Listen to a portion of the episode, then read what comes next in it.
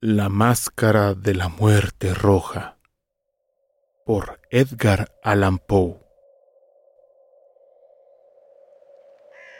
Durante mucho tiempo, la muerte roja había devastado la región.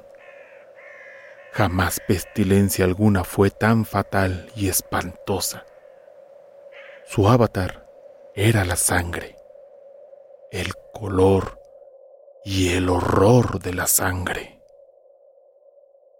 Se producían agudos dolores, un súbito desvanecimiento y después un abundante sangrar por los poros y la disolución del ser. Las manchas purpúreas por el cuerpo y especialmente por el rostro de la víctima desechaban a ésta de la humanidad y la cerraban a todo socorro y a toda compasión. La invasión, el progreso y el resultado de la enfermedad eran cuestión de media hora. Pero el príncipe próspero era feliz, intrépido y sagaz. Cuando sus dominios perdieron la mitad de su población, reunió a un millar de amigos fuertes y de corazón alegre, elegidos entre los caballeros y las damas de su corte, y con ellos constituyó un refugio recóndito en una de sus abadías fortificadas. Era una construcción vasta y magnífica, una creación del propio príncipe, de gusto excéntrico, pero grandioso. Rodeábala un fuerte y elevado muro, con sus correspondientes puertas de hierro. Los cortesanos, una vez dentro, se sirvieron de hornillos y pesadas masas para soldar los cerrojos. Decidieron atrincherarse contra los súbitos impulsos de la desesperación del exterior e impedir toda salida a los frenesíes del interior. La abadía fue abastecida copiosamente. Gracias a tales precauciones, los cortesanos podían desafiar el contagio. El mundo exterior, que se las compusiera como pudiese.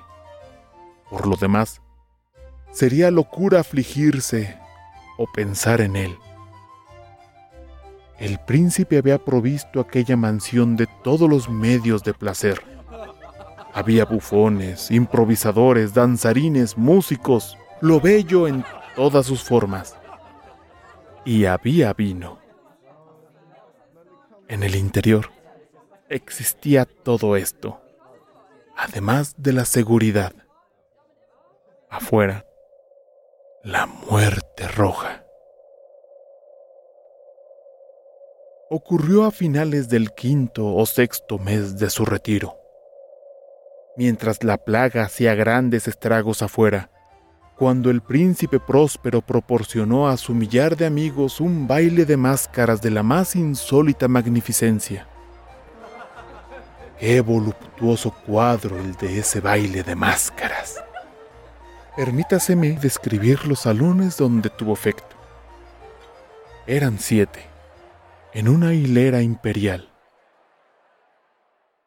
En muchos palacios estas hileras de salones constituyen largas perspectivas en línea recta, cuando los batientes de las puertas están abiertos de par en par, de modo que la mirada llega hasta el final sin obstáculo alguno. Aquí, el caso era muy distinto. Como se podía esperar por parte del príncipe y de sus preferencias señaladísima por lo bizarro. Las salas estaban dispuestas de modo tan irregular que la mirada solamente podía alcanzar una cada vez. Al cabo de un espacio de veinte o treinta yardas, se encontraba una súbita revuelta, y en cada esquina un aspecto diferente. A derecha e izquierda, en medio de cada pared, Una alta y estrecha ventana gótica comunicaba con un corredor cerrado que seguía las sinuosidades del aposento. Cada ventanal estaba hecho de vidrios de colores, que armonizaban con el tono dominante de la decoración del salón para el cual se abría. El que ocupaba el extremo oriental, por ejemplo, estaba decorado en azul, y los ventanales eran de un azul vivo. El segundo aposento estaba ornado y guarnecido de púrpura, y las vidrieras eran purpúreas. El tercero, enteramente verde, y verde sus ventanas.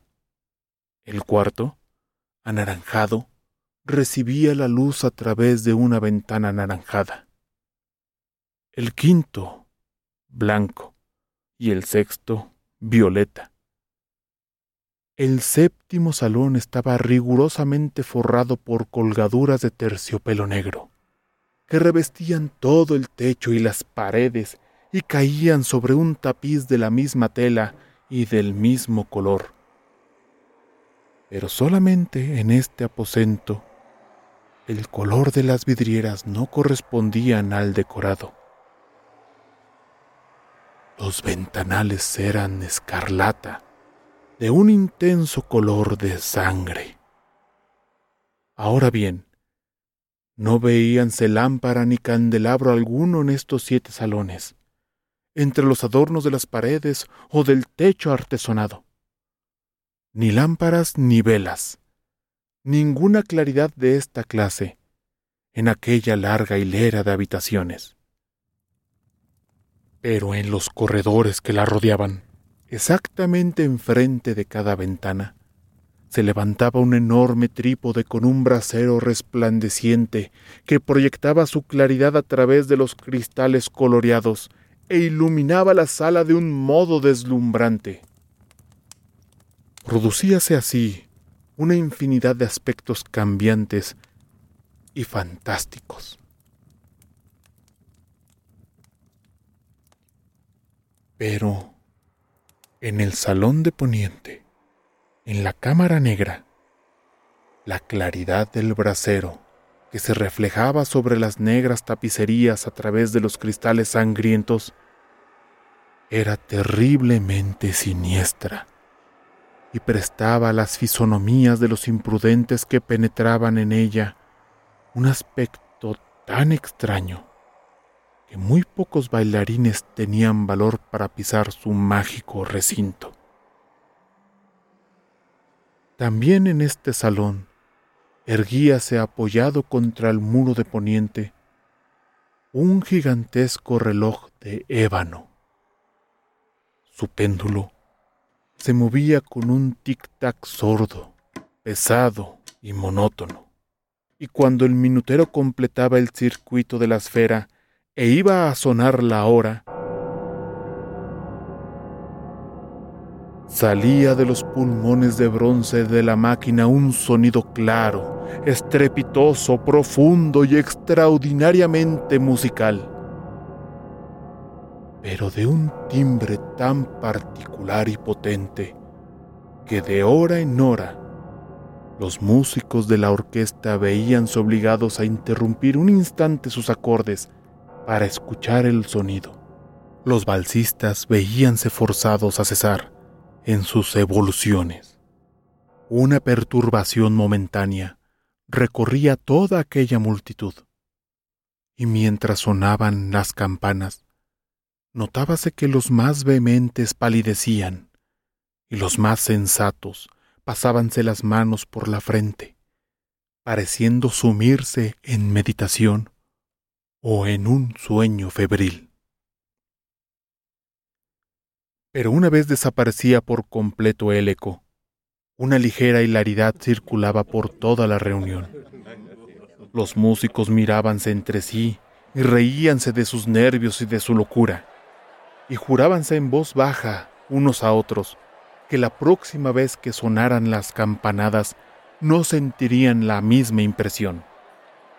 Y luego, cuando después de la fuga de los sesenta minutos que comprenden los 3.600 segundos de la hora desaparecida, cuando llegaba una nueva campanada del reloj fatal, se producía el mismo estremecimiento, el mismo escalofrío y el mismo sueño febril. Pero, a pesar de todo esto, la orgía continuaba alegre y magnífica. El gusto del duque era muy singular. Tenía una vista segura por lo que se refiere a colores y efectos. Despreciaba el decora de moda. Sus proyectos eran temerarios y salvajes y sus concepciones brillaban con un esplendor bárbaro. Mucha gente lo consideraba loco. Sus cortesanos sabían perfectamente que no lo era. Sin embargo, era preciso oírlo, verlo, tocarlo, para asegurarse de que no lo estaba. En ocasión de esta gran fête, habían dirigido gran parte de la decoración de los muebles y su gusto personal había dirigido el estilo de los disfraces. No hay duda de que eran concepciones grotescas. Era deslumbrador, brillante. Había cosas chocantes y cosas fantásticas, mucho de lo que después se ha visto en Hernani.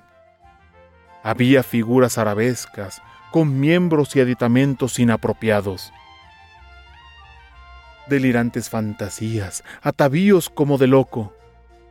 Había mucho de lo bello, mucho de lo licencioso, mucho de lo bizarro, algo de lo terrible, y no poco de lo que podría haber producido repugnancia. De un lado a otro de las siete salas pavoneábase una muchedumbre de pesadilla y esa multitud, la pesadilla, contorsionábase en todos sentidos, tiñéndose del color de los salones, haciendo que la música pareciera el eco de sus propios pasos. De pronto, repica de nuevo el reloj de ébano que se encuentra en el salón de terciopelo.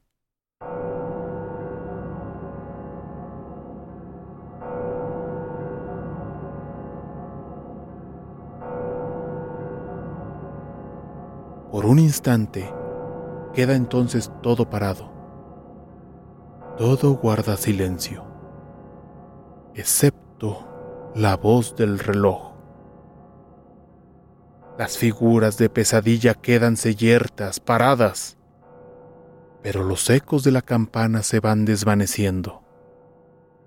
No han durado sino un instante, y apenas han desaparecido una risa leve mal reprimida se cierne por todos lados. Y una vez más, la música suena. Vive en los ensueños.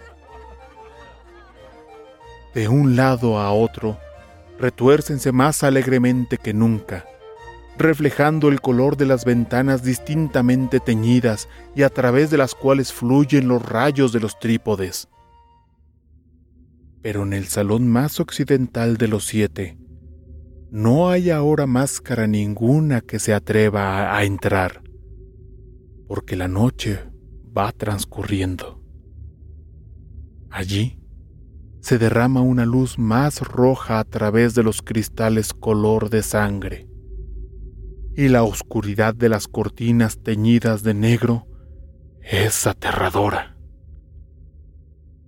y a los que pisan la negra alfombra, llégales del cercano reloj de ébano un más pesado repique, más solemnemente acentuado que el que hiere los oídos de las máscaras que se divierten en las salas más apartadas.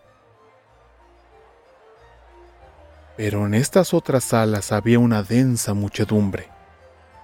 En ellas latía febrilmente el corazón de la vida, la fiesta llegaba a su pleno arrebato cuando por último sonaron los tañidos de medianoche en el reloj. Y entonces La música cesó, como ya he dicho, y apaciguáronse las evoluciones de los anzarines. Y como antes, se produjo una angustiosa inmovilidad en todas las cosas. Pero el tañido del reloj había de reunir esta vez doce campanadas. Por esto, ocurrió tal vez que, con el mayor tiempo, se insinuó en las meditaciones de los pensativos que se encontraban en los que se divertían mayor cantidad de pensamientos. Y quizá, por lo mismo, varias personas entre aquella muchedumbre, antes que se hubiesen ahogado en el silencio los postreros ecos de la última campanada, habían tenido tiempo para darse cuenta de la presencia de una figura enmascarada que hasta entonces no había llamado la atención de nadie.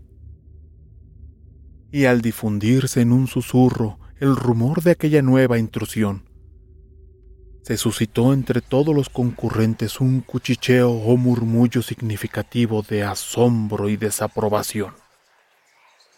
Y luego, finalmente, el terror, el pavor y el asco. En una reunión de fantasmas como la que he descrito, puede muy bien suponerse que ninguna aparición ordinaria hubiera provocado una sensación como aquella. A decir verdad, la libertad carnavalesca de aquella noche era casi ilimitada. Pero el personaje en cuestión había superado la extravagancia de un Herodes y los límites complacientes, no obstante, de la moralidad equívoca e impuesta por el príncipe. En los corazones de los hombres más temerarios hay cuerdas que no se dejan tocar sin emoción. Hasta en los más depravados, en quienes la vida y la muerte son siempre motivo de juego, hay cosas con las que no se pueden bromear. Toda la concurrencia pareció entonces sentir profundamente lo inadecuado del traje y de las maneras del desconocido.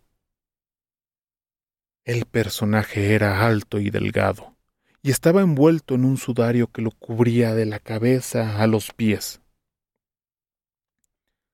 La máscara, que ocultaba su rostro, representaba tan admirablemente la rígida fisionomía de un cadáver que hasta el más minucioso examen hubiese descubierto con dificultad el artificio.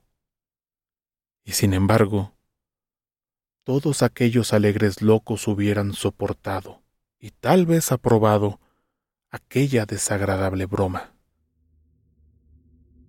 Pero la máscara había llegado hasta el punto de adoptar el tipo de la muerte roja. Sus vestiduras estaban manchadas de sangre y su ancha frente, así como sus demás facciones, se encontraban salpicadas con el horror escarlata. Cuando los ojos del príncipe próspero se fijaron en aquella figura espectral, que con pausado y solemne movimiento, como para representar mejor su papel, pavoneábase de un lado a otro entre los que bailaban, se le vio, en primer momento, conmoverse por un violento estremecimiento de terror y de asco. Pero, un segundo después, su frente enrojeció de ira. ¿Quién se atreve? preguntó con voz ronca a los cortesanos que se hallaban junto a él. ¿Quién se atreve a insultarnos con esta burla blasfema?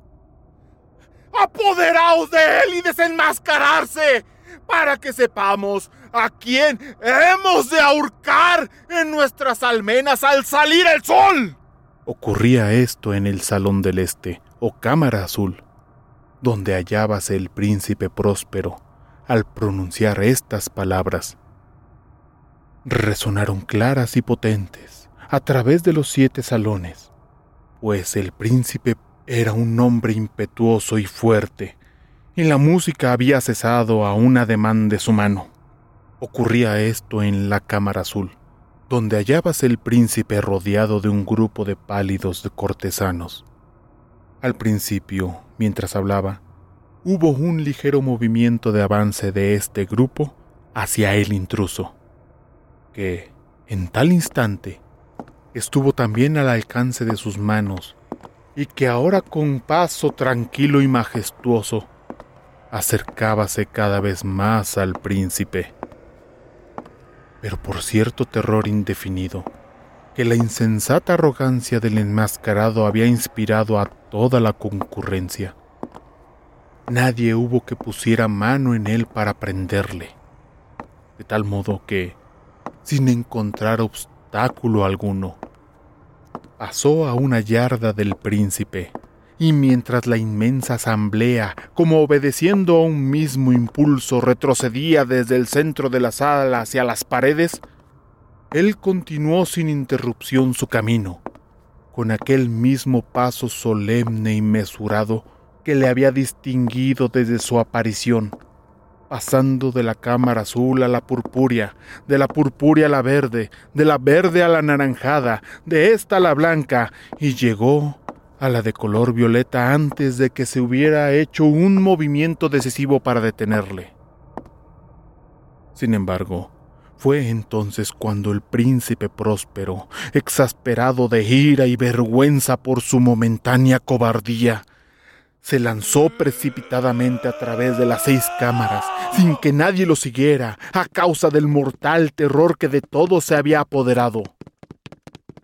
Blandía un puñal desenvainados y se había acercado impetuosamente a unos tres o cuatro pies de aquella figura que se batía en retirada.